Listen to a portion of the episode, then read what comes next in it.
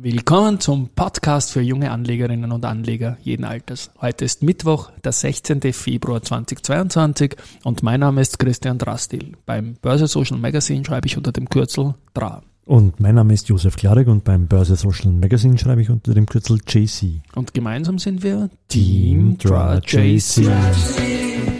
When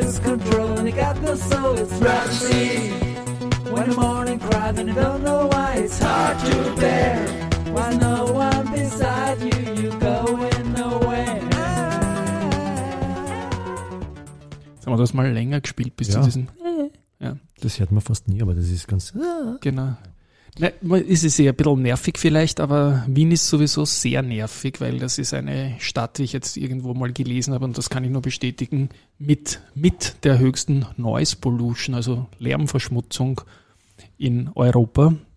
Und gerade oben bei mir in der Wohnung spielt es sich ab. Danke 6B47, die Baustelle tut weh. Ja, da hast fast nie Ruhe mehr in der Vorwoche im Podcast. Bei Auch. mir sind immer die Huberer drüber, die, wenn irgendein Staatsbesuch oder sonst was ist, dann über der Innenstadt kreisen die dann immer, ja. Die Huberer meinst du die Hubschrauber? Hubschrauber, ja. Hubschrauber-Einsatz, ja. Da hilft nur noch Hubschrauber-Einsatz. Na gut. Ich bin zunächst einmal ein bisschen geschockt auch heute noch, das muss ich ganz klar sagen, weil dickert rein neben Olympianachrichten und allen anderen Dingen, dass der Ronny Leitgeb in 62 Jahre ist er geworden, verstorben ist. Vollkommen überraschend und da bin ich schon ein bisschen geschockt. Ich kannte den ein bisschen so aus dem Tennisumfeld und nichts genaueres weiß man noch, aber verstorben ist verstorben und ja, war ein wichtiger Weg. Der war Manager von Munster A Der hat ihn ja. erfunden Der hat ihn quasi erfunden, und oder? hat Ja. ihn gemacht eigentlich. Ich glaube mal, es ist immer schwer zu sagen, aber ohne Leid gibt keine Nummer eins beim Tom. Mhm. Aber ja, Ja, Ja. Markt, oder? Markt, Markt. Ähm, 8046, 8046 Punkte im ATXDR. Wir haben es gestern geschafft, die 8000 zu halten. Heute ein halbes Prozent rauf. Schaut gut aus. Äh, sind jetzt ziemlich genau 200 plus Punkte seit Jahresstart im ATXDR. Und heute haben wir wieder Öl sehr stark, die SBO äh, mit knapp 5% im Plus. Die Banken korrigieren wieder ein bisschen nach dem gestrigen äh, starken Gegenmove nach oben. Und auf Rang 2 heute in unserem Peer-Umfeld ist die FACC und die hat es jetzt geschafft, die stärkste Aktie year to date aus unserem Peer-Umfeld, das knapp 40 Aktien umfasst, zu sein. Die hat damit die Kostat abgelöst, die lange, lange Zeit deutlich vorne war, aber in den letzten Tagen wieder auf den Jahresstartwert von 10 Euro zurückgefallen ist. Okay, gar nicht mitbekommen, ja. Ja, und da hat auch, glaube ich, mal eine Einschätzung vom, äh, vom, vom Börsenbrief von Max Demel von Öko-Invest ein bisschen Druck gemacht, eventuell, weil der sieht die Sache nicht so positiv, vor allem im Vergleich äh, mit Biers aus Deutschland wie Energy oder ähm, Energy oder auch die Volby und so weiter. Ja. Schauen wir uns das an. Ich bin nach wie vor sehr positiv eigentlich auf die Aktie, vor allem bei dem Niveau jetzt.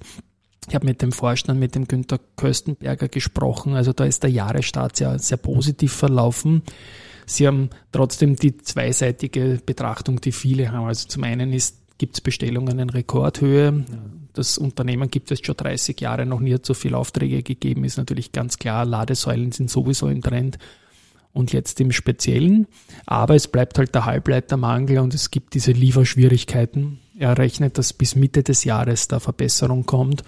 Die Betriebserweiterung, die Kapazitätsausweitung, die ist jetzt unter Dach und Fach.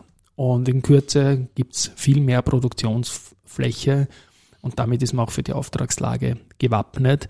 Und ähm, man wird in Middle East einiges probieren, äh, ist dort auf der Middle East Energy in Dubai vertreten auf der Messe. Äh, die Vereinigten Arabischen Emirate sind ein wichtiger Zielmarkt für die, für die Kostat im Jahr 2022. Finally, man plant auch die eine oder andere Kapitalerhöhung. Eine könnte noch vor dem Sommer stattfinden, was natürlich börslich relativ wichtig wäre. Gut, blicken wir weiter vielleicht auf die News. News, ja. Also die Industriellen Vereinigung und das Aktienforum haben eine jährliche Pressekonferenz abgehalten und äh, quasi mit den gleichen Forderungen wie auch in den vergangenen Jahren. Und da hat dann der Aktienforum-Präsident Robert Ottel ähm, äh, sehr selbstkritisch gemeint, dass er möglicherweise zu wenig überzeugend ist, weil, weil sie einfach nichts bewegt. Ja. ja. ja. Ich sage da mal Danke an den Robert Ottel und danke auch für seine Selbstkritik. Äh, er ist einer der wenigen, die man da nennen kann, die überhaupt pro Änderung der Guest-Situation laut sprechen. Ja. Und natürlich verstehe ich ihn gut. Ich bin in einer ähnlichen Rolle, spreche auch laut, so laut halt meine Stimme möglich ist äh, hier. Ähm, man wird offenbar nicht gehört. Wir haben gestern erst darüber gesprochen, die Käststille ist wieder angebrochen. Ja. Zwar ist noch nicht so lange her, dass der Magnus Brunner im Amt ist und auch noch nicht so lange her, dass er quasi das mit der Kästbehaltefrist thematisiert hat. Aber die ökosoziale Steuerreform, die ist ja schon verabschiedet und die Kryptos, die haben sich was rausverhandelt und börslich tut sich da mal aktienmäßig nach wie vor gar nichts. Es gibt ja nur auch ganz, ganz wenige Leute, wie zum Beispiel früher ein Peter Bossek von der ersten oder natürlich immer den Peter Brezinschek, den ich, oder auch den Robert Ottel, die man da hervorheben muss, dass die absolut äh, der Poltern auch. Sehr ruhig sind zum Beispiel viele andere. Äh, die Fondsmanager sind leise, von der Zierer kommt ganz wenig und auch der IVA, das war eigentlich eine Kritik von mir immer an den Wilhelm Rasinger, dass er bei der Cast eher auf der Bremse war mhm. und Florian Beckermann sieht das jetzt anders. Ja, da wird was kommen, bin gespannt was.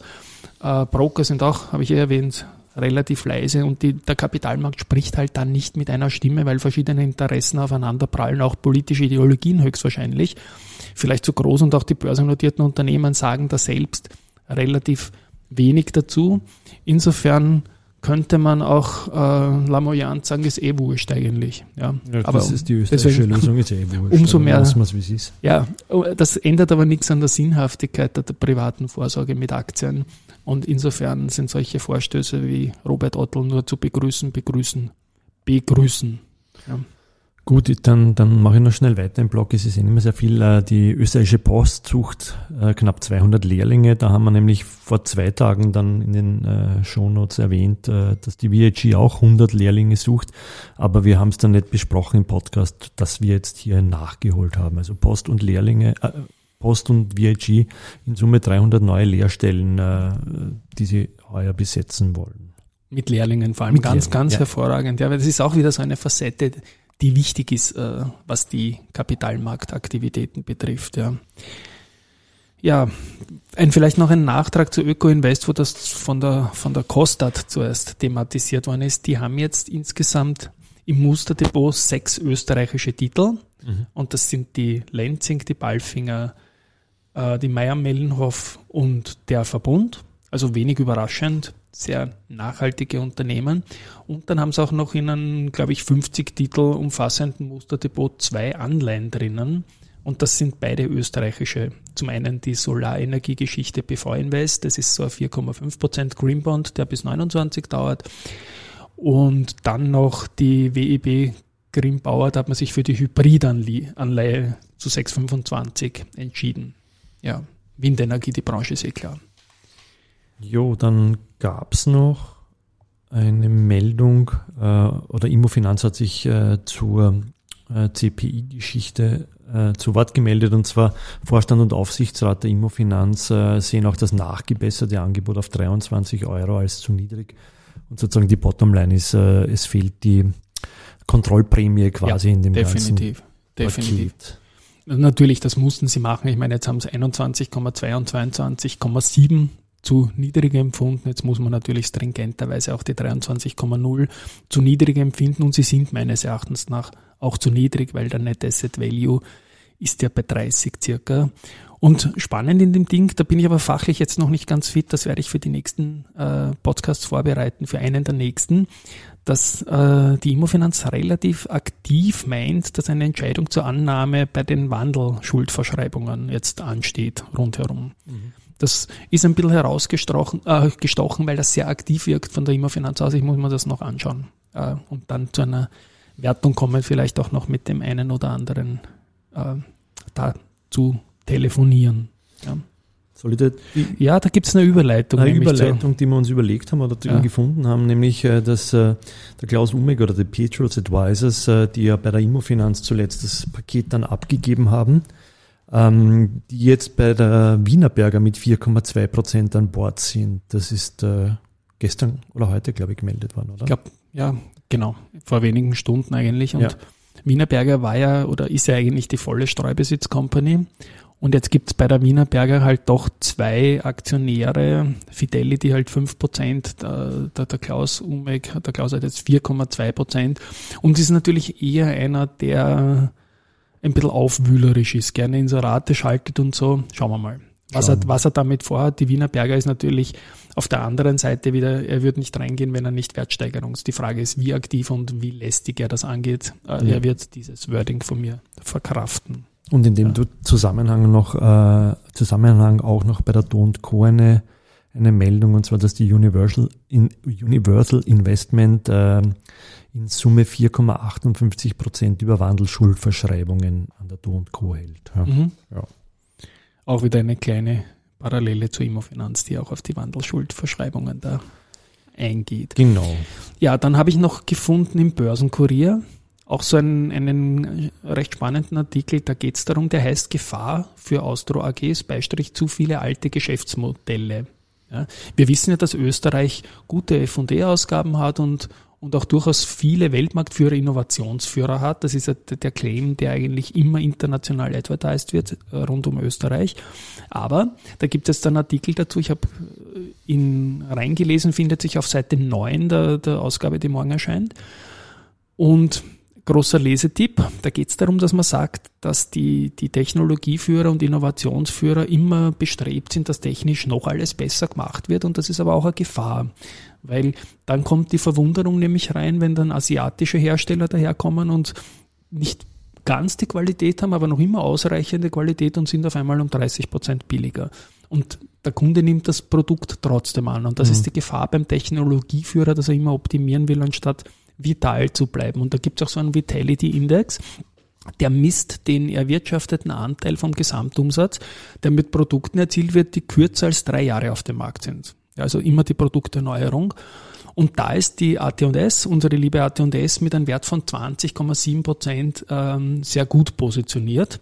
Und diese haben auch eine F&E-Quote von 10 Prozent, investieren sehr, sehr stark in Forschung und Entwicklung und haben einen relativ jungen äh, Produktmix ist, glaube ich, in der Branche unabdingbar, um weit vorne mitzuspielen. Und die werden in dem Artikel, der eine, wie gesagt, eine Leseempfehlung ist. Wo wurde der Artikel? Im Börsenkurier. Ah, Im Börsenkurier. Im okay. morgen erscheinenden gelben Kultblatt. Okay. Ja, ja und abschließend habe ich noch ähm, beim deutschen Marktbeobachter, Wegbegleiter und Dividendenguru Christian Röhl was gefunden der hat darauf hingewiesen auf LinkedIn, dass genau vor einem Jahr der Höhepunkt der High Growth und Meme Stocks war. Mhm. Er schreibt auch von einer Manie. Und ein Kultprodukt rundherum war der ARC Innovation ETF von der Cassie Wood. Ja, dieser plötzlich fast schon in Warren Buffett äh, Höhen gespült worden, was die Wichtigkeit betrifft. Und im letzten Jahr ist es so, dass der ARC ähm, 52 Prozent verloren hat. Ja, und Berkshire Hathaway von, von Warren Buffett wieder 30 Prozent gekommen ist. Im Zweijahresvergleich ist Berkshire Hathaway nur knapp vorne. Mhm. Und seit Auflage vom ARK Innovation ETF ist äh, der besser als Berkshire Hathaway. Und das geht jetzt sieben Jahre zurück, also beide im Plus. Danke an den Christian Röhl, dass er mir auch noch Zusatzinformationen dazu geschickt hat. Yes. Yes, oder? Dann sagen wir mal, wir sind für heute durch werden uns die Immofinanzgeschichte noch näher anschauen und Baba, wünschen einen schönen Nachmittag. Schönen Baba. Nachmittag und ciao, ciao. Baba bis morgen.